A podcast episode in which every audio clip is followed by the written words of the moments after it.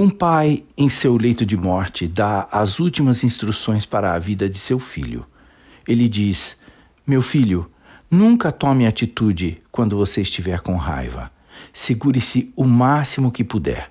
Atrase a sua reação até quando você estiver sob total controle e calma. Os anos se passaram o rapaz se casou e, dois meses após o casamento, ele se viu obrigado a viajar para o outro lado do oceano a negócios, sem saber que sua esposa engravidara.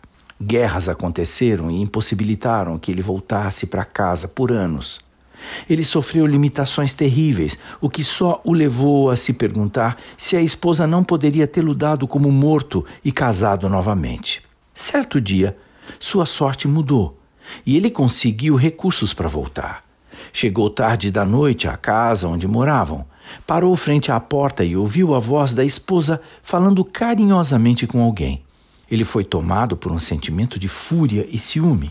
E quando já estava pronto a irromper a casa e atacar sua mulher e o estranho com quem ela estava, lembrou-se das palavras do pai e se segurou. Então, ele ouviu a esposa dizer: Ah, meu querido, como eu gostaria que seu pai soubesse do maravilhoso filho que ele tem. Um dia ele voltará para nós. Naquele instante, ele chorou de alegria e sentiu-se grato a seu pai pelo conselho fantástico que lhe dera como herança. Foi o que salvou sua vida e a vida de sua família. O primeiro passo para controlar a raiva é reconhecer que dela nada sai de bom. Em lugar disso, Pergunte-se: que benefício eu vou ter em fazer algo que depois só vai me causar vergonha, a ponto de não conseguir me desculpar jamais?